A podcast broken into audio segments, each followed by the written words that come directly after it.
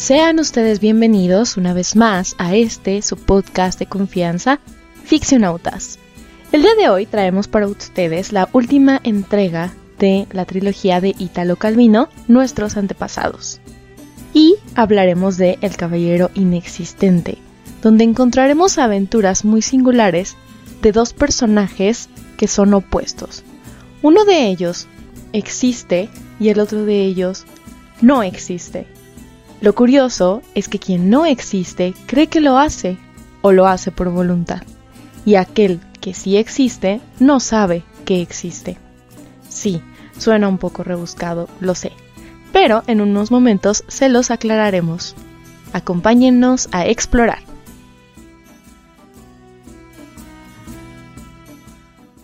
Muy buenas noches, los saluda Axelino Bramante de los meros meros petateros, caballero de, Tenochtitlán y Silimpia. Y Adriana. y yo. y Mike Wazowski, aparezco en la portada. ok, bueno. Eh, buenas noches, buenos días, buenas tardes. El día de hoy traemos para ustedes la última entrega de la trilogía genial de nuestros antepasados de Italo Calvino uno de los mejores escritores italianos de la literatura contemporánea. Y vamos a cerrar con broche de oro esta trilogía porque El Caballero Inexistente es la obra más lograda de los tres libros. Que no, Axelito. Sí, yo también lo pienso. Me gusta, es la que más me gusta y también para mí es la que tiene más recursos narrativos y muchas cosas interesantísimas. Creo que ya en el Barón Rampante había una experimentación. Em, y ahora en esta también es una experimentación, pero más arriesgada. Vamos a hablar de ella. Publicado en 1959, El Caballero Inexistente es una obra mágica. Así es. Y además, este, bueno, retoma muchas cosas, ¿no? Muchas cosas. Ustedes eh, pensarán que están leyendo una, una novela romántica y después pensarán que están leyendo una novela de caballerías y después pensarán que están leyendo, uh, no sé, algo muy fantástico, ¿no? Entonces se pueden pensar cosas muy distintas de esta obra. Y esta obra comienza Así. Es la entrada. Corría el año, corría aquel siglo del siglo XIV. Corría aquel siglo del siglo XIV, ¿qué tal? Eh, Carlomagno, así toda la, la, la, la metaliteratura y esas cosas. Está Carlomagno allí, pasando lista a sus caballeros. Y así como yo empecé, ahí sale yo soy Rolando, caballero de los doce pares de Francia. Y yo soy Oliverio, ¿no? Y se alzan su, se alzan su, su casco y, ya salen allí sus caras. Y de pronto, Carlomagno llega con un caballero que no se alza. La armadura. Su, su armadura. y le dice, yo soy Agilulfo Emo Bertrandino de los Gildivernos y de los otros de Cobertras, y Suma, caballero de Selimpia, Citerior y de Fez. Ay, ¿Por qué, usted no se alza el casco? sí. Qué flojera aprenderte tu nombre. sí. vamos a hablar de eso ahorita, ¿no? Del nombre. Pero bueno, Mientras tanto le dice Carlomagno, ¿y por qué usted no se alza la armadura? Bueno, pues porque se la alza y resulta que allá adentro no hay nadie. Bueno, no hay nada. Ese caballero no existe. Qué fuerte, compi. Chan, chan, chan. Y aquí comienza toda la aventura, que en realidad al principio no es una aventura, porque aparte aquí apenas estamos en el planteamiento y el planteamiento toma un buen rato, ¿no? Eh, pues comienza aquí esta presentación del caballero inexistente, quien solamente ocupa una armadura que está vacía.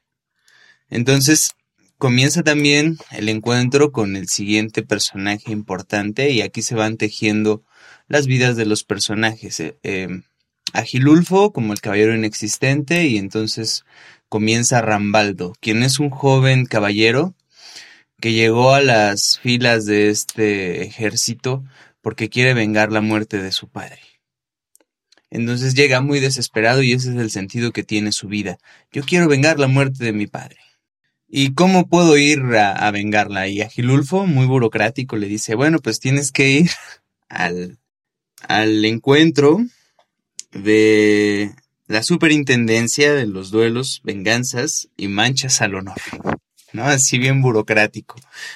Eh, y él dice como, no, no, no, yo sé quién mató a mi padre, el Argalif y de los, de los sarracenos. Y yo quiero ir a matarlo, díganme, qué batalla, en qué batalla tengo que ir para, para sacarle los ojos a ese infeliz? ¿No? Y Agilulfo así de, pues tú no puedes hacer eso, mano, porque primero tienes que ir a la superintendencia, como ya te dije, pero no tienes que ir a la superintendencia de duelos, venganzas y manchas al honor. Te van a pedir firmar una te van a pedir tu RFC también. No se te olvide el código postal. Número de registro de Firmas una solicitud y de 30 a 45 días te van a mandar una forma para decirte qué día puedes ir a saldar cuentas de honor. y y ahí sale este Rambaldo, el joven Rambaldo, y dice, no, no, no, a ver, ahorita mismo voy a hablar con, con los grandes jefes militares. Ya, bueno, está bien. Ándale. Y ya Rambaldo de Rosellón, hijo del marqués Gerardo, va a buscar a los grandes tenientes de esta guerra. Y les dice su, su problema y estos le contestan, tienes que ir a la superintendencia Ajá. de duelos, venganzas y manchas al uno. Ventanilla 2. Pero es que, ventanilla 2. Por favor. Pero, eh, ventanilla 2. sí. Exactamente. Y pues bueno, aquí vamos viendo ya. Ah, que hay algo bien interesante que pasa en ese, en el segundo capítulo que justamente tiene que ver con que Agilulfo no puede dormir. O sea, siente un poquito ahí de celos de que los... Pues, pues, él ve a los demás que están durmiendo porque pues es de noche, es el campamento, ¿no? Etcétera. Y él no puede dormir porque si él intenta dormir, como él no existe, puede no volver a encontrar su conciencia y, su armadura a su conciencia, ¿no? O sea, su conciencia, su armadura y su armadura su conciencia. Y perdería todo. Entonces no puede dormir y él siente algo de celos de los humanos por esa razón. Porque los humanos, bueno, las personas existentes pueden perder la conciencia de esa existencia mientras duermen y luego recuperarse. Pero él no tiene esa capacidad y solamente puede andar por allí patrullando, ¿no? La, Ay, sí, la, villa, la campiña. Pobrecito. Imagínate no poder dormir. Qué horror. hombre, no. Ok. Entonces, después, ¿qué pasa? Pues que ya están cabalgando, ¿no? Así, este. Y cabalgan, y cabalgan. Y cabalgan, y cabalgan, y cabalgan para encontrarse. Lo, o sea, estos franceses se quieren encontrar con los moros. Y aparece Gurdulú. Y Gurdulú es un personaje muy simpático. Eh, tiene un nombre diferente en cada sitio. En realidad no sabemos cómo se llama este personaje y esa también es una técnica narrativa interesante. Entonces, él, en realidad Gurdulú, además de que no existe, el hecho, de, digo, además de que tiene un nombre diferente en cada lugar, pues eso implica que él no sabe que existe. Incluso hay por ahí una citita que dice, quizá no puede llamársele loco, es solo uno que existe, pero que no sabe que existe. Él puede ser una piedra, él puede ser un pasto, él puede ser lo que sea. Él está, él es como un camaleón con el entorno. ¡Ay, mi gato me está jalando el pelo! este, y... y que... Por favor, pase usted. sí, pues se mimetiza con todas las cosas que ve. Si ve los patos, se une a los patos. Si ve un árbol, se une a los árboles. Es uno con Solamente la anda allí como una cosa que, que existe, pero que no sabe que existe. Y eh, pues a Carlomagno le parece algo muy gracioso, la, lo paradójico que es conocer a alguien como Agilulfo y conocer a alguien como Gurdulú. Y entonces nombra a Gurdulú el escudero de Agilulfo. Pues sí, muy bien. Esta, esta Agilulfo solamente puede existir, o no existe, bueno, no existe, pero solamente es guiado por estas ordenanzas de la vida. Entonces, como Carlomagno ha ordenado que Gurdulú sea su escudero, él ahora se ve obligado a que lo sea, porque toma estas instrucciones muy en serio. Ah, claro. Entonces se va pues a buscarlo, se va detrás de él, y mientras tanto, pues nos enteramos quién es la narradora de esta historia, Sorteodora. que es Sor Teodora de la Orden de San Colombiano, que tiene como penitencia escribirla. Entonces tiene que escribir esta historia, mientras otras tienen como penitencia lavar los trastes. Entonces va hablando de lo que escucha en su entorno mientras va escribiendo. Y en este momento escucha el chocar de los trastes, lo cual le recuerda el chocar de las espadas contra los escudos en una batalla. Y nos presentan entonces la batalla eh, donde se están enfrentando ya los franceses contra los sarracenos. Y por fin Rambaldo va a tener su venganza en contra de quien mancilló su honor y mató a su padre, el marqués Gerardo. Y es gracioso, aquí empieza un poco la gracia de estas cosas, porque pues mientras unos están matando, los intérpretes eh, van por partes las batallas. Primero chocan las espadas o las lanzas. Luego si matan al caballo, tienen que combatir cuerpo a cuerpo. Y luego si ya no pueden combatir cuerpo a cuerpo, tienen que empezar a decirse palabras horribles. Pero como ambos hablan idiomas diferentes, necesitan a un intérprete. Entonces los intérpretes están prohibidos para matarlos. De esta forma se van desenvolviendo las batallas y si uno le dice al otro un insulto lo suficientemente malvado, pues ha mancillado su honor y entonces el otro pierde. Pero bueno, en esta refriega, Rambaldo está en busca de quien mató a su padre, que es el Argalif Isoarri. Y entonces le pregunta aquí a alguien que va a matar, ¿no? Imagínense, está así como toda la batalla súper candente. No sé si candente es la palabra. Eh, ¿Sí? eh. Súper enardecida, vamos a decir, porque ca- candente me imagino así otras cosas. Pero bueno, Pero suena muy Este- interesante. Una batalla muy candente. pero bueno, está buscando, mientras está peleando, le pregunta a este sarraceno contra el que está peleando, oye, ¿tú conoces al Argalif y Soarre? Y, y este sarraceno le contesta como, ¿qué? ¿No? Y Soarre, ah, el Argalif. Y lo manda así contra uno que resulta que no es el que mató a su padre, sino otro Argalif. Ese lo manda con otra persona que resulta que no es el Argalif y Soarre, sino el guardia de los lentes del Argalif. Ujú. Quien le dice, mira, yo no soy él. Este, mientras están peleando, le, le dice, yo no soy él, yo solo guardo los, los anteojos del, del Argalif, porque sin ellos no puede ver, y entonces yo soy el encargado de que si se le rompen los pares de, de lentes, entonces tengo que ir a dárselos para que pueda seguir viendo, ¿no? Y, en- y entonces dice este Rambaldo, ah, pues entonces te voy a, te voy a romper los lentes. Y una vez que los rompe, el Argalif y Soarre, como ya no tenía lentes para ver, es asesinado.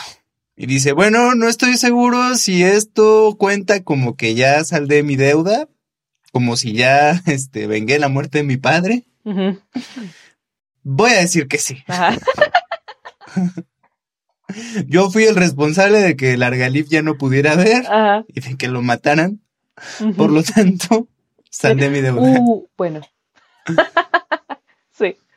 ¿Y ahora qué voy a hacer con mi vida? Porque ya no tengo un sentido. Pero, bueno, lo interesante, bueno, ahorita hablaremos de esto, pero lo interesante de este personaje es que tiene un sentido. Él está enamorado de, de sus ideales, ¿no? De buscar la, la aventura, de buscar la pasión, de encontrar algo nuevo. Y entonces ya que logra matar al asesino de su padre, va y busca a quién más matar y va siguiendo a un nuevo sarraceno que lo lleva a una emboscada donde tiene que luchar contra dos oponentes. Y ya están así peleando, ya lo tienen casi muerto y de pronto se presenta un nuevo caballero vestido en una armadura de color azul quien llega y lo salva, ¿no? Y ya empiezan a pelear los dos cuerpo a cuerpo, uno detrás del otro, luchando contra estos enemigos malvados e infieles de la verdadera fe. Logran vencerlos y ya este Rambaldo se queda como, oye, ¿qué trans, amigo? Vamos a ser compas, ¿no? Y el otro caballero dice, mm", y se va, sin siquiera hablarle. Y él dice, ¿cómo has afrentado mi honor? Todo el mundo ofende a Rambaldo. Ahora te seguiré y te mataré. ¿Cómo? Todo el mundo ofende a Rambaldo. Sí, Rambaldo es como la personificación de la sociedad hoy en día. Todo el mundo ofende su honor. Y eras mancillado mi honor. Ah, Y se va a seguirlo para matarlo o para retarlo a un duelo porque, pues como no le contestó, pues mancilló su honor. Y resulta que cuando lo encuentra, lo encuentra solamente vestido de la cintura para arriba y descubre que sus piernas pertenecen a una mujer. Y entonces ahora ya no está ofendido, Ah, sí. está enamorado. Ajá. Así pasa uno de uno a otro. Como el varón rampante también, de ofendido enamorado, de, de enamorado ofendido y así. Y así, y así. Y bueno, pues ya después de eso, este, pues Agilulfo, Rambaldo y Gurdulú eh, tienen la tarea de enterrar los cadáveres de esa batalla y tienen por ahí una reflexión, ¿no? Cada uno sobre la muerte. Pero no anoté las Uf. reflexiones. ¿Tú las anotaste? Sí, sí. Este, bueno, todo esto ocurre en el plano de que, como ven, pues Rambaldo está apasionadísimo por la vida. Mm. Así dice como, ah, sí, yo tengo que obtener la gloria de ser un caballero. ¿No? Ujú. Y tú, sí, sí.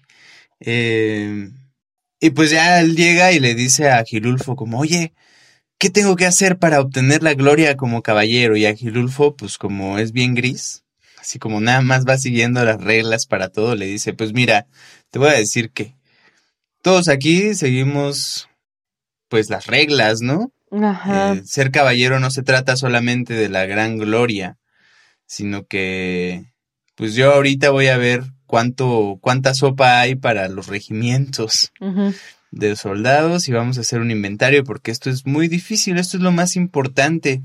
Este, para esto pues todavía no había encontrado a Gurdulú porque el Gurdulú se había ido bien lejos y ya no Mm, lo ah, encontraba y mientras bosque, ¿no? están buscando, ajá. Y mientras están viendo esta parte de, de que, de cuánta sopa hay para todos los regimientos, esto es importante, fíjense nomás, eh, porque si les sobra sopa, los soldados empiezan a pelear entre ellos y ya no pelean igual, ¿no? Si les falta sopa. Entonces tienen que dar las raciones exactas, pero a veces les sobra y a veces les falta. Si les sobra, esas sobras se las dan a alguna persona del pueblo que no tenga y mientras están haciendo como este patrullaje se encuentran a Gurdulu. Mientras tanto, pues Agilulfo le está explicando a Rambaldo que quizás ser caballero no se trata siempre de obtener la gloria y de tener empresas súper arriesgadas, que tal vez a veces ser caballero se trata también de hacer inventarios y de hacer labores que nadie quiere De hacer. contar la sopa. En este caso, la siguiente acción que nadie quiere hacer es la que Adri nos decía, ir a enterrar a los muertos. Ya encontraron a Gurdulú, ya, está Agil- Agilulfo y ya está Rambaldo siguiéndolo. Y pues ya llevan arrastrando a cada uno. eh, y cada uno tiene una reflexión en torno a, a pues quiénes son ellos. Es extraño decir quiénes son porque este es un caballero que no existe. Y al no tener una existencia empieza a reflexionar, ah, ustedes que tienen un cuerpo, pero no son más que vísceras adentro de una, pues de esta armadura, no son más que vísceras. Eh, no son otra cosa. Claro. Y bueno, Gurdulú, en función de quién es él, va hablando casi, casi con los muertos, ¿no? Como... Pues lo que les pasa a los muertos, literal, ¿no? O sea, lo que le pasa a un muerto es eh, tener muchas flatulencias, ¿no? En hacerse del baño. Bueno, no se hace, o sea, solo sale, ya no se hace, ya no hace nada, ¿no? O sea, solo sale de ahí excremento de su cuerpo, etcétera. Y entonces este Gurdulu va y le dice, te tiras unos pedos más apestosos que los míos, cadáver, ¿no? Y va y, le está diciendo eso. Y, y, claro, ¿no? Tienes toda la razón. Eh, y al final le dice algo bien interesante el Gurdulu. Le dice, ¿ves cómo eres mejor que yo en eso de vivir? ¿No? Eso está muy interesante eso. Sí, Gurdulu tiene... se mimetiza con la muerte. Es un personaje súper interesante. Eh, y bueno, pues ya finalmente este Rambaldo es como, ¿y para esto vivimos? O sea, realmente tú que tal vez en vida tuviste un sentido y ahora pues ya estás allí muerto. Este, para esto viviste porque él es una persona muy apasionada, ¿no?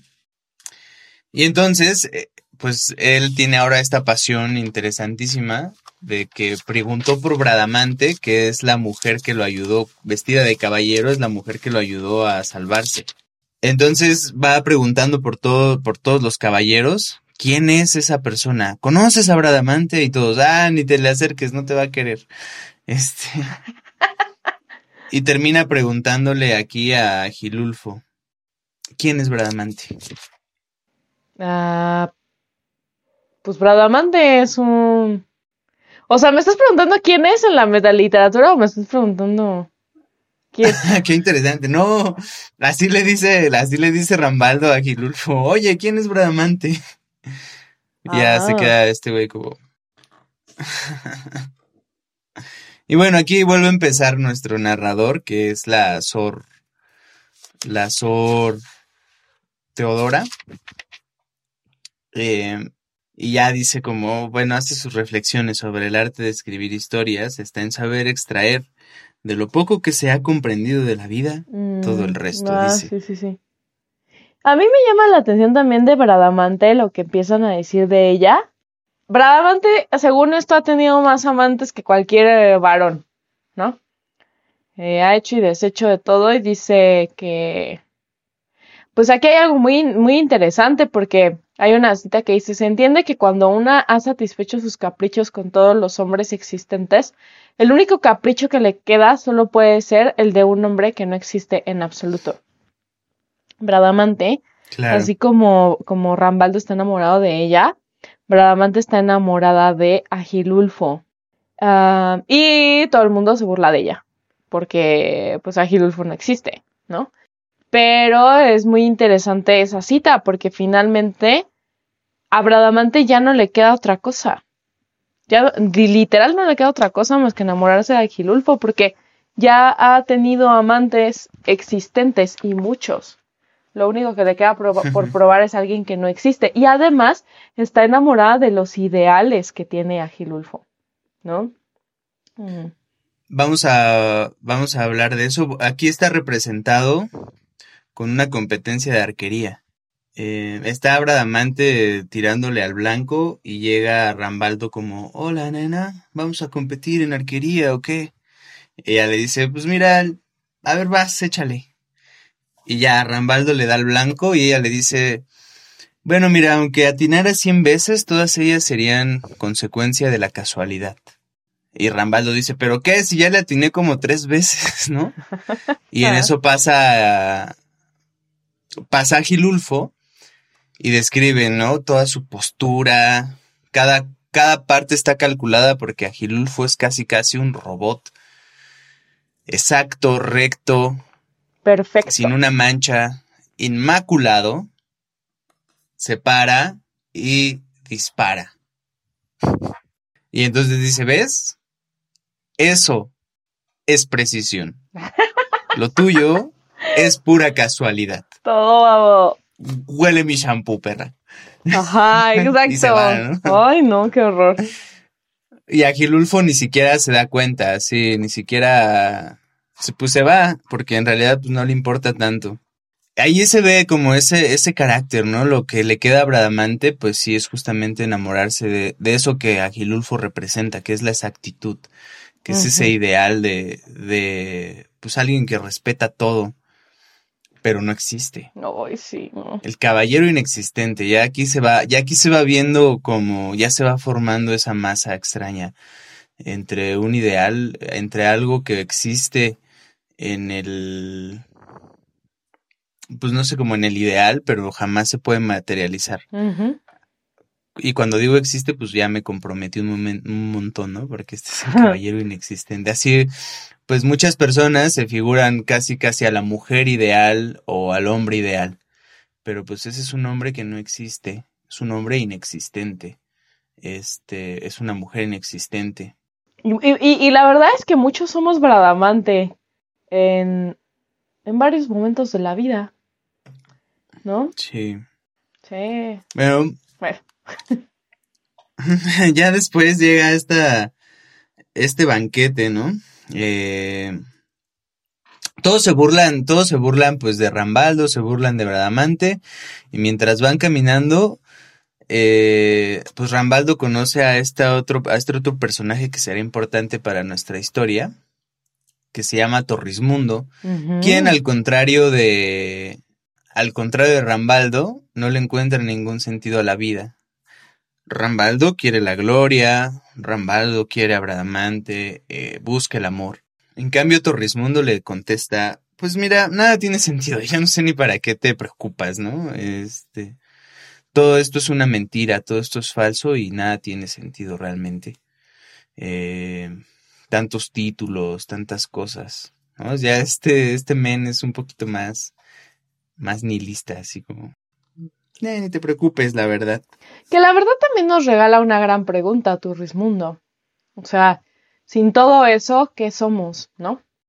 Creo que también es, es, un, e- es un personaje que nos regala eso. Y pues sí, ah, le reprocha a Gilulfo algo muy importante, muy, muy importante, ¿no? Se supone que a Gilulfo lo hicieron. ¿Cuál era el título? Pues sí, caballero, ¿no? Caballero. Ajá, caballero Sí, es caballero. que porque salvó a alguien, a una, a Sofronia, que salvó el honor de Sofronia. Y este, y, y que además era una princesa, ¿no? Y este, y entonces Turrismundo dice, ah, claro que no. Ella ni era princesa, era un, era sirviente de los caballeros del Santo Grial, y tampoco salvó su honor porque la muchacha ya no tenía honor. El honor, eh, pues es la virginidad, ¿no? en, en pocas palabras. Y entonces, Agilulfo se decide ir a buscar a Sofronia, porque Sofronia es la única que puede dar noticia de su título nobiliario, de, sí, su título nobiliario. ¿Y sí es nobiliario? Sí, Sí, es de nobles, porque ella, sí. bueno, en esta, en esta parte están comiendo y el algirulfo se pone bien insoportable, así, así todos están contando sus hazañas, ¿no? Y Rolando, yo maté a un dragón y él, pues, pues mira, ni te pongas tan acá porque ese dragón ya no tenía la piel tan dura como normalmente porque era invierno y normalmente en el invierno los dragones cambian de piel. Entonces reducía todas esas hazañas, que eran así impresionantes, las reducía como a situaciones de servicio comunes. Entonces ya todos estaban así como, ah, ya, güey, déjanos disfrutar un poquito nuestras victorias. Y él, no, no, mira, pues ni digas. Y de repente se levanta Torrismundo y le dice, a ver, ¿tú qué tanto andas ahí hablando y diciendo? Fíjate que ni siquiera eres caballero porque resulta que esa virgen a la que salvaste, a la que le salvaste el honor de ser, pues, mancillada por unos bandidos del camino, ya no era virgen. Y así en eso que- Carlomagno, como a todos les caía gordo, les dicen como, a ver, ¿por qué? A ver, cuenta, cuenta. ¿Y tú cómo sabes? Y Torrismundo les dice, porque yo soy el hijo de Sofronia, quien ya tenía cinco años cuando este caballero llegó a salvarla. Imagínense, o sea, pues para este caballero, Agilulfo, todo el mundo se le viene abajo porque sobre lo que estaba cimentada su, su nombre y, su conciencia de, de lo que sea que estaba abajo de esa armadura, pues se viene abajo, porque solamente podía ser concedido ese título y podía estar en servicio militar si la chica era virgen. Si no era virgen, pues solamente era como... Em, solamente le podían dar algo de dinero y una mención honorífica, ¿no? O sea, realmente nada más, no un título. Y pues ahí dice como, ¿qué? No, no es cierto. Y por eso decide ir a buscarla, porque en eso, en, de eso depende todo su nombre. Toda su identidad, eh, todo lo que él toda su identidad. Es, sí, es todo lo, lo, sí, todo lo que él significa. Todo lo que él no es. Y pues ya se va ahí a buscarle, y aquí viene una parte bien interesante, ¿no? De, de, su viaje. Este, todos se van porque todos tienen algo que ir buscando. Agilulfo se va a buscar su título. Bradamante se va a seguir a Agilulfo porque está enamorada de él. Rambaldo se va a seguir a Bradamante y Torrismundo se va a buscar a los que considera ahora sus padres, porque resulta que él dijo que la orden del Santo Grial fue quien embarazó a Sofronia, su madre. Pero como no puede ser embarazada por un solo caballero de la orden del Santo Grial porque ellos son hombres santos, nada prohíbe que, que no sea hijo de toda la orden, o sea, no de un caballero, sino de toda esa orden. Entonces Torrismundo se va a buscar a su padre, que en realidad es una sociedad, no es hijo de un señor, sino es hijo así como de una sociedad. ¡Ah, viva el matriarcado! Entonces se, se, van este, todos a buscar cada uno pues, lo, su objeto de deseo. Y aquí es donde realmente empieza la, la, aventura interesantísimo, porque aparte ya llevamos más de la mitad del libro. Uy, sí. Este, aquí apenas empieza la, la verdadera aventura. Se va eh, Agilulfo seguido de su fiel escudero ahora, Gurdulú. Eh, y ese contraste va a ser interesante ahorita en nuestro análisis entre Gurdulú y Agilulfo. Ah. Este. Sí. Y entonces, pues ya. No, eh, sí. Bueno, se van, se van, ¿no? Este, se ajá, se va cada quien a buscar lo que necesita encontrar. Y hay una cosa muy chistosa. Bueno, llegan a un castillo, primero, Agilulfo y, y, y, y Gordulú. Llegan al castillo de Priscila. Eh, pasan una noche, pues, eh, bonachona, ¿no? Así. divertidona y así. Este, pero bueno, ya después de eso también están, siguen en el camino. Quieren encontrar a... El camino es divertidísimo, ¿no? Ajá, se embarcan eh, para pues, ir a buscarla y de repente una ballena rompe el barco y, y entonces Agilulfo continúa a pie, a pie, en el océano, así en, la, en el mar. Abajo del mar. Ajá. Va eh, cantando debajo del mar. Sí, y pues encuentran a Sofronia en un aren musulmán y la sacan de ahí. Marroquí. Eh, musulmán, lo mismo, ¿no? Sí. Mahoma, sí, sí. Bueno, sí, musulmán es la... Sí, perdón, una disculpita. Marroquí musulmán. Y, uh, bueno, la, la rescatan bueno, la, la, sacan de ahí, ¿no? Y pues ya la llevan así como de, ah, no, tú vas a defender mi honor. Ah, el honor de los, de los señores, pues siempre se ve muy ofendido, ¿no? Eh, oh, no, mi honor, mi nombre. Por su parte, Turismundo sí encuentra a los caballeros del Santo Grial, pero se decepciona de ellos, se decepciona bastante. Y también se va, ¿no? a Sofronia la esconden en una cueva y Turismundo llega a esa cueva y se enamora de ella. Chan, chan, chan. Mm, Edipo Rey, hola. A ver, a ver, ¿cómo está eso de que Torrismundo llega a una cueva y encuentra a Sofronia sin saber que es su madre y chan, chan, chan, que nace el amor? Mm, plagio, señores, plagio. Esta historia es más vieja que nada. Y, para este momento los lectores estamos así como, ¡Oh no, por Dios! Y bueno. Este, No, sí, sí. No, no, no, por favor. Eh, por favor, por favor. Como, como dices, pues aquí hago una precisión así, bueno, voy a, voy a ahondar un poquito en esa historia. Pues ya se van, encuentran un castillo con Priscila, eh, la, la dama de este castillo finge que está asediada por unos osos en peligro y pues ya siempre llama caballeros que terminan incluso hasta en desgracia. En este momento, pues Agilulfo va con ella, pero como no existe, entonces empieza a hacer un montón de cosas que es así como del hombro ideal, ¿no? Así le prende la fogata, le da cariñitos, le habla de temas interesantes. Mientras tanto, Gurdulú, su escudero, pues está ahí con las damas, ¿no? Eh, eh, en el, en el, pues, abajo ahí. Y está jugando juegos pues muy carnales, así se lanza sobre una, se lanza sobre otra, ya aparece perrito en plaza. Las, las chicas del servicio pues están súper emocionadas. Al día siguiente se van. Este. Y ya pues todo lo que pasó, ¿no? se los decimos así porque, porque la narradora hace esta precisión. O sea, ella misma empieza a trazarlo en un mapa de Inglaterra a Marruecos, de Marruecos a otra vez a, Bretaña.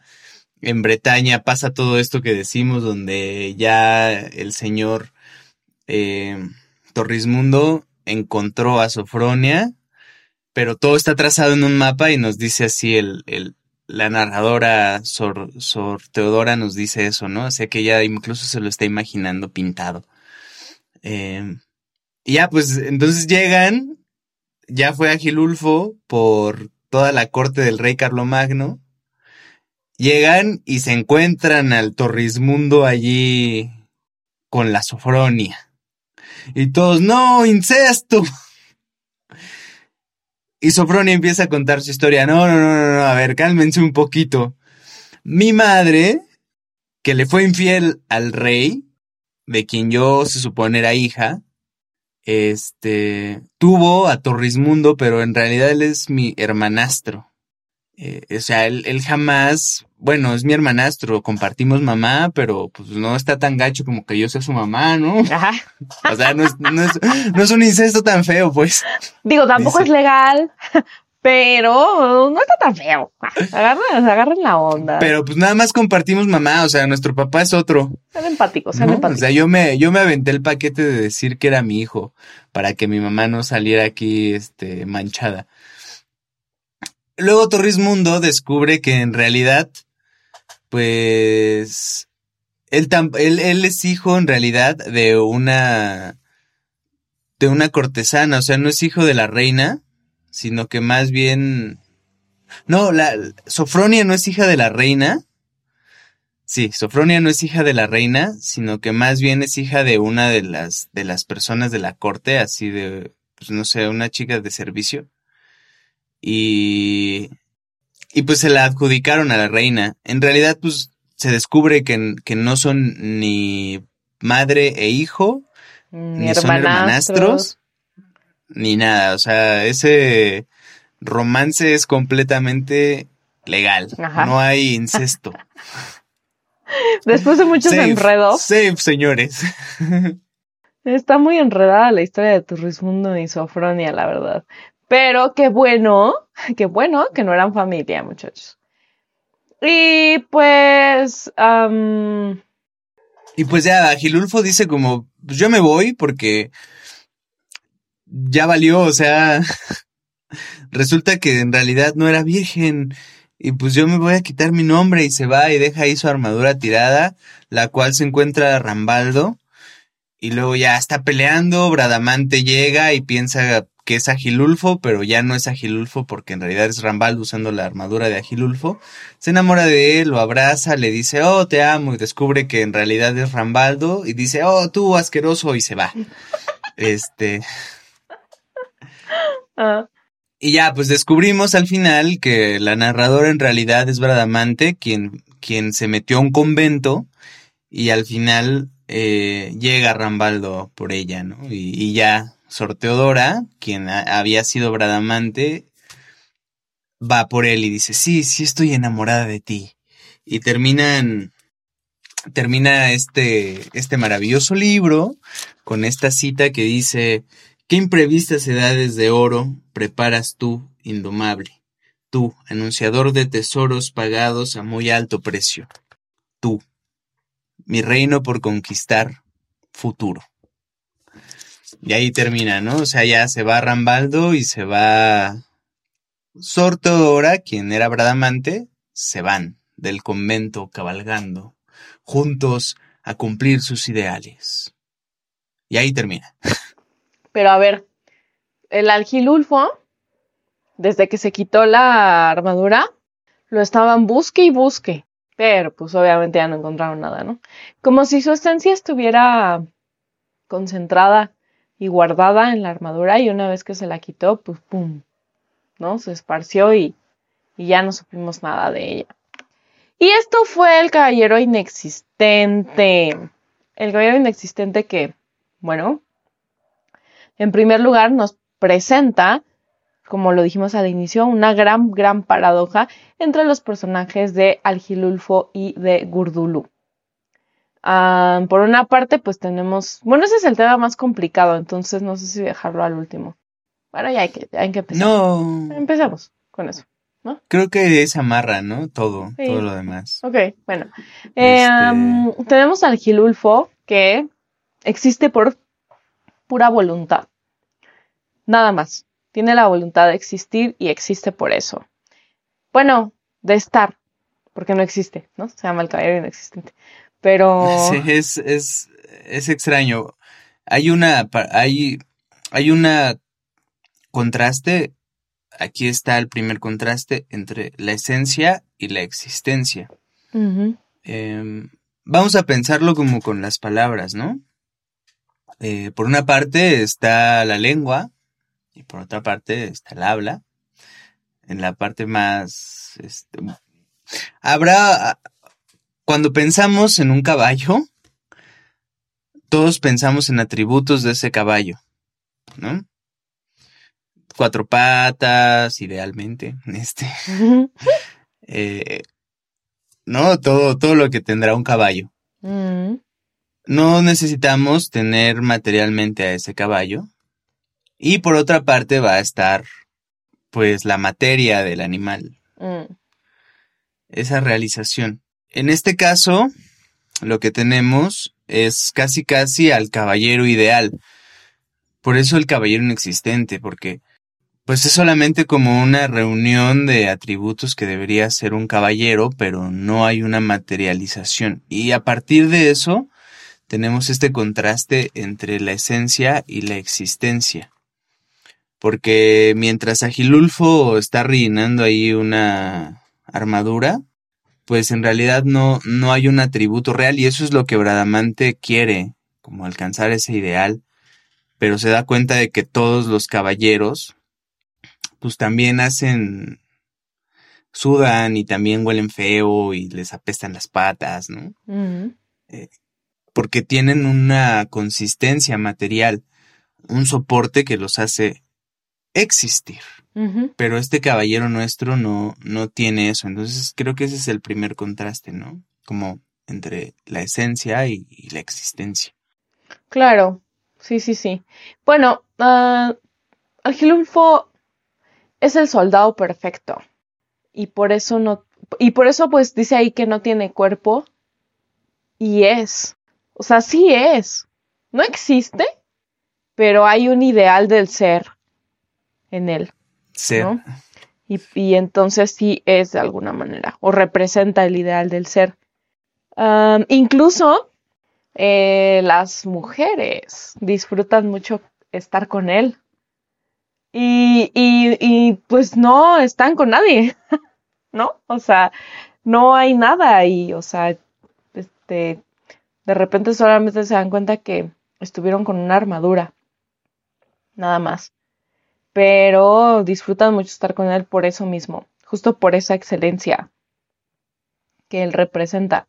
Y pues por otra parte tenemos justamente a, a Gurdulú, que, que no, que no es, ¿no? O sea, a pesar de que ahí está su cuerpo y, bueno, que no existe, o sea, que ahí está su cuerpo y todo, él ni sabe que existe, no, Y, y, por eso está mimetizado todo el tiempo, todo el tiempo. Entonces, él es el opuesto puntual, la antítesis puntual de Algilulfo. Digamos, eh, también yo regreso como a esa parte del lenguaje mucho, porque mientras Agilulfo representa lo más intelectual, que sería en este caso la lengua, provista de un sentido, provista pues de, bueno, no de un sentido, ahorita hablaré también del sentido, pero más bien provista como de ese ideal, pero que no tiene una consistencia material. Gurdulú es una consistencia material que no tiene un sustento, un significado en realidad. O sea, él, él, él es, y hay que, es, es complicado, ¿no? O sea, porque él es, tiene un significado que porque está visto a través de los otros, pero no, no está esa parte del pienso, luego existo, es, es extraño, solamente es pues una consistencia, es como en la lengua sería sonidos balbuceantes que no significan nada. Em, mientras uno representa algo que no tiene un sonido real, el otro es un sonido que no tiene un significado, que puede significar esto como puede significar lo otro y anda allí por la vida solamente en un cuerpo inanimado. Eso, eso se ve pues en esa parte de los muertos, ¿no? Donde cada uno va pensando en función de, de quién es él, ¿no? Sí, sí, sí. Y bueno, después también en, en cuanto a otros personajes, pues tenemos justamente a Rambaldo, ¿no? Que, que creo yo que Rambaldo está todo el tiempo en el deber ser. O sea, él debe vengar a su papá. Su papá está vengado, él debe eh, defender su honor. Uh, él, y, ah, no hay honor que defender, él debe enamorarse de una dama, él debe conquistar. O sea, él está todo el tiempo en el deber, en el deber, en el deber ser. Y y de hecho, pues sufre, ¿no? Ese, ese enamoramiento por Bradamante. Y, y Bradamante está en el. le vale el deber ser, ¿no? O sea, ella sí no para nada lo, de, lo representa.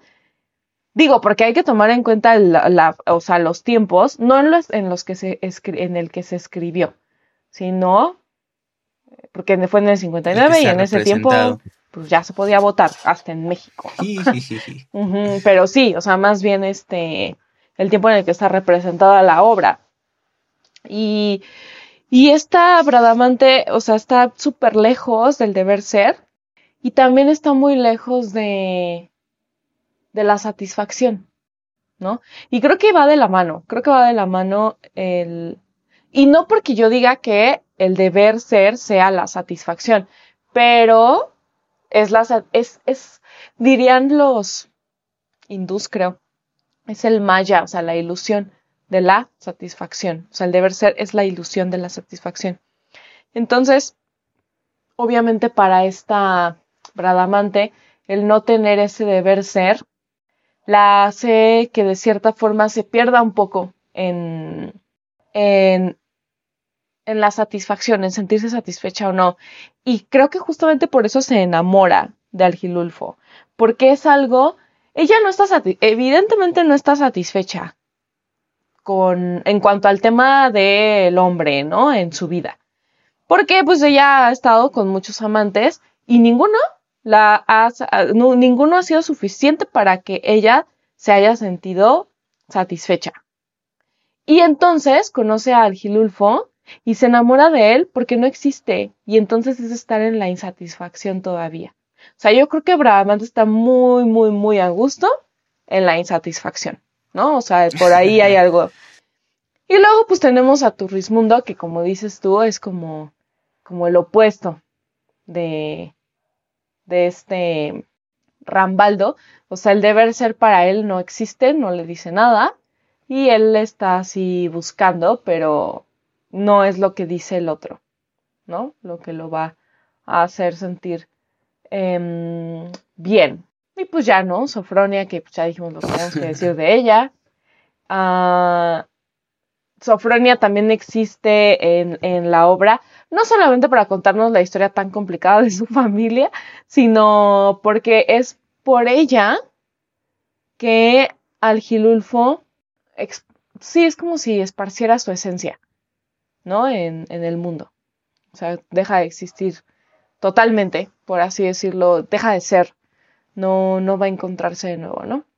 Entonces, bueno, eh, dentro de los temas, pues podemos ver, obviamente, todo el círculo caballeresco aquí. Podemos ver también un relato romántico, o sea, también es, puede ser una novela muy romántica esta. Y eh, pues la metaliteratura, la metaliteratura de ver después quién es la narradora, ¿no? Y que esto nos ofrece muchas estrategias narrativas al mismo tiempo. No solamente es, ah, mira, la quien, quien está narrando es Bradamante, o sea, al mismo tiempo eso nos ofrece pues muchas estrategias narrativas eh, de cómo ella está ofreciendo. Y también, obviamente, en este tema tan existencial, eh, creo que es una muy buena pregunta la que nos está planteando Italo Calvino con esta estrategia narrativa de la metaliteratura, porque al mismo tiempo creo que nos está dando preguntas sobre qué es escribir, qué es la literatura, qué es la ficción, etc. Efectivamente, pues bueno, decías que es un relato romántico. Eh, vamos a vamos a hacer aquí una pequeña acotación. Se encuentran nuevas formas de organizar el discurso que es como está configurado pues un relato. En este caso, pues Ítalo Calvino ya se dio cuenta de que toda narración es una manera de configurar el tiempo y de organizar los sucesos. Y eso es lo que le da juego, comenzar a reflexionar cómo está configurado un, un relato literario, cómo está configurada la literatura, cómo está hecha la realidad, y a partir de eso decir qué es la ficción. Em, aquí nos llamamos ficcionautas y eso no es una casualidad. ¿Qué es la ficción? Todo. Es un... Vamos a decir, pues sí, de, cierta forma lo es todo porque como aquí estamos hablando de esos relatos que cada uno de los personajes se cuenta a sí mismo, cada uno de ellos ha configurado su existencia y ha configurado su significado a través de títulos o ha configurado su significado a través de su sentido. Em, algunos encuentran que si han perdido, bueno, ya, ya satisfice esta necesidad que tenía de, de saldar cuentas por mi honor y de vengar la muerte de mi padre, ahora que, ¿no? Eh, ya no tengo un sentido. Eh, ¿De qué está hecha la realidad? Es la pregunta.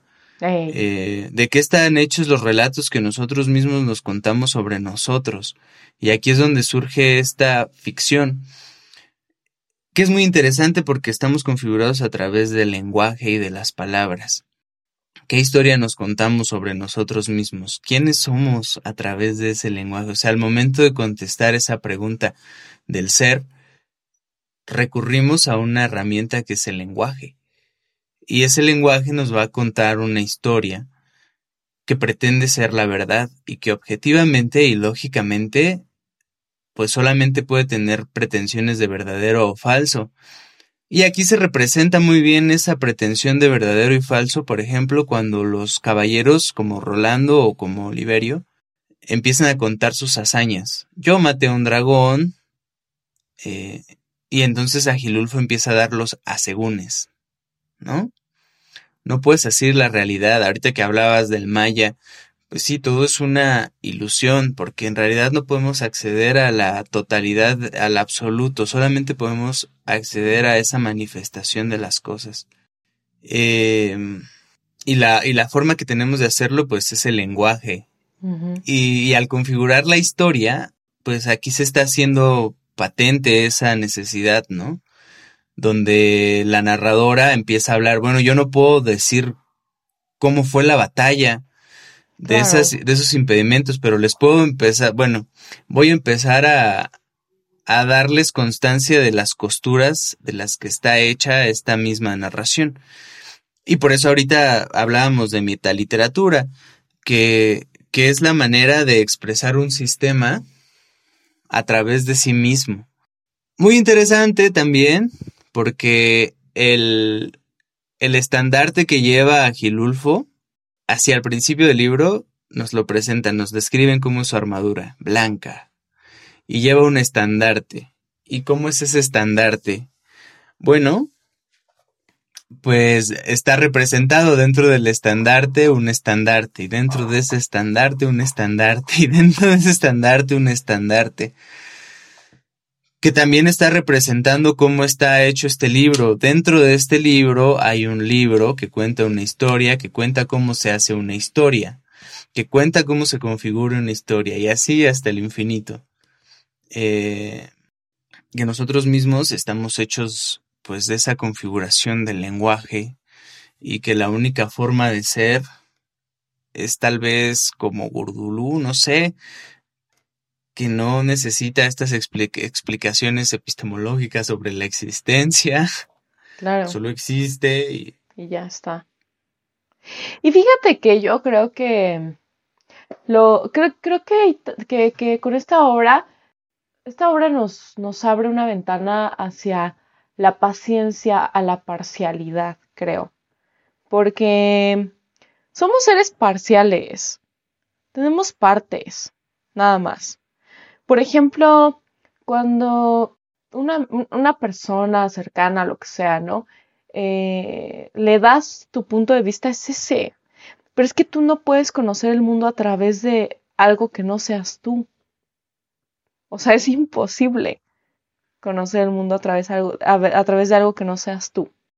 Por más que empatices, eh, sigue siendo tú y sigue siendo tu historia, ¿no? Entonces, como dices tú lo que de Bradamante, yo no puedo decirles cómo ocurrió esto. Bueno, sorteadora, yo no puedo decirles cómo ocurrió esto específicamente. Pues no, claro que no. Y creo que eso en la literatura Mm, como, está planteado ahí, ¿no? Eh, no nada más es como cómo se hace la literatura, sino cómo se hace la historia de la humanidad. ¿A través de qué se da la historia de la humanidad? Pues a través de los ojos de alguien y de unos cuantos nada más, ¿no? Y al mismo tiempo creo que, que vale la pena, sí, o sea, creo que invita a cuestionarse, bueno, ¿qué soy yo en realidad? Si no soy un título, si no soy Algilulfo. ¿Qué? ¿Cuál es su nombre completo? Algilulfo Emo Ventradino de los Gildivernos y de otros bla bla bla bla bla bla bla bla. Si no soy eso, entonces voy a destapar mi armadura y mi esencia va a desaparecer.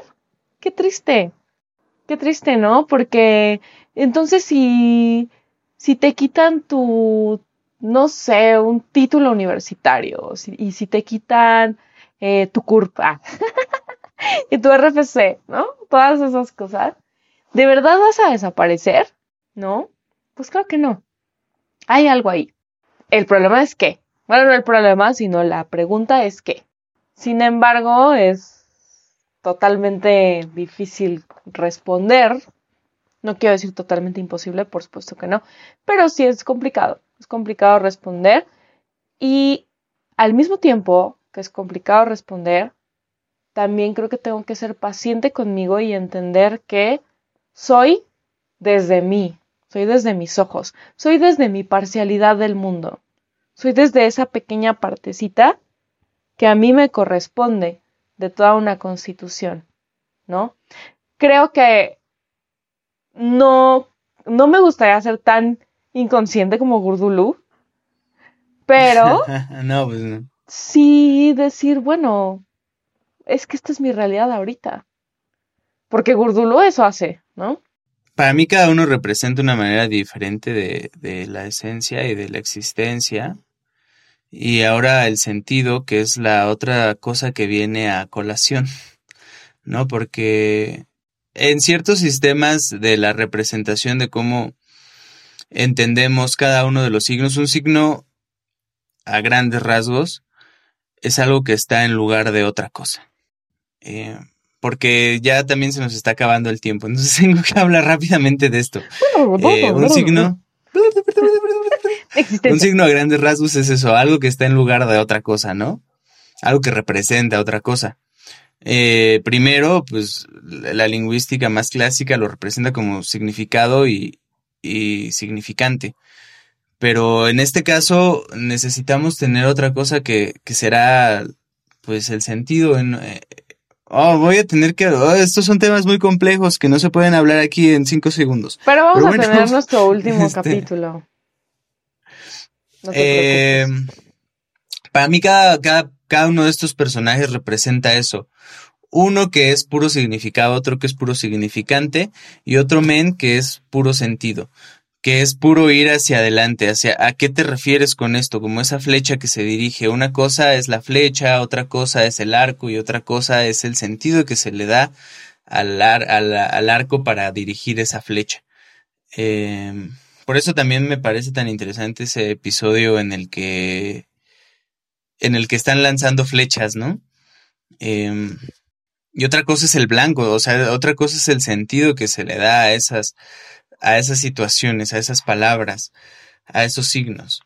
Em, que en este caso yo lo representaría con Rambaldo, quien está siempre yendo hacia este, hacia este lugar, que está siempre como una flecha.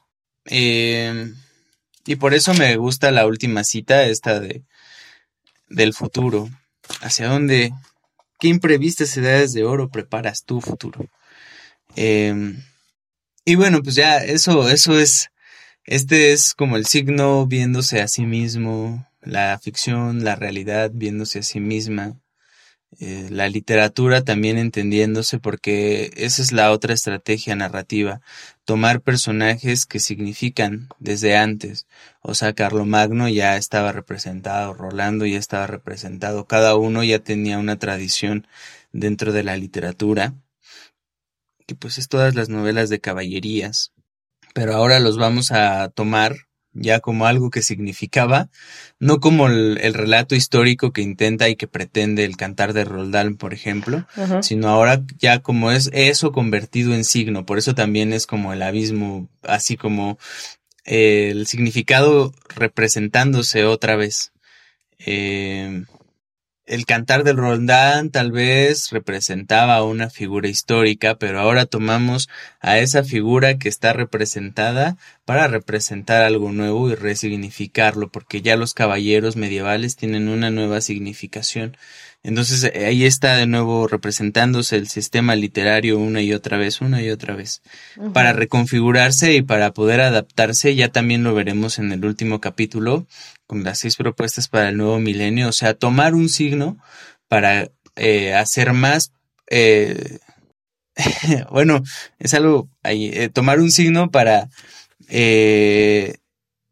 hacer más, para reducir un poco más para hacer más, ah, pues sí, para resumirlo, ¿no? O sea, ya no necesitas hablar de todo el sistema literario, pues ya Carlomagno representa a todos los caballeros medievales y ya. No, no, Recuperar la eh, tradición. Y, lo recuperas para resignificarlo, o sea, porque ya está cargado de un significado que, que te puede servir. Y ya. Eso, eso hace también la minificción y, y todo eso. Sí, sí, bueno, hay muchas cosas aquí muy interesantes. A mí me encantaría esta, ahorita hablar así como de, por ejemplo, un postulado ahí de Sartre que dice que la existencia precede a la esencia y demás. Pero la verdad es que creo que, bueno, vamos a retomar todo esto porque, bueno, finalmente los temas en, en la trilogía eh, pueden coincidir en las, en las tres obras, ¿no? Entonces sería importante y sería muy interesante analizar em, este tipo de postulados con referencia a las tres obras. Y yo creo que por lo pronto ha sido suficiente del caballero inexistente. Por lo pronto, por lo pronto, nunca será suficiente, pero por hoy. Y, Está amplio. Y pues bueno, pues muchas gracias por escucharnos y de verdad Sí, eh, la próxima semana va a ser muy, muy interesante. Ojalá puedan escuchar el podcast porque si les ha gustado hasta ahorita lo que hemos hecho este mes, seguramente les va a gustar mucho la siguiente semana. Entonces, pues muchas gracias, Axelito, también por compartir, como siempre. Es un placer aprender de ti.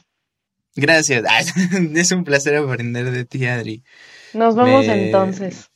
Nos veremos próximamente. Hasta la próxima. Hasta la próxima. Muchísimas gracias por escucharnos. Pueden hacerlo en Spotify, Google Podcast, Apple Podcast, Anchor. También pueden seguirnos en nuestras redes sociales de Instagram y Facebook donde nos encuentran como Ficcionautas en Periplo. Allí pueden contarnos qué les pareció este capítulo, qué les ha parecido hasta ahora el podcast y hacernos recomendaciones de aquellos cuentos que ustedes quieran escuchar, que ustedes quieran pensar. Hasta la próxima, ficcionautas.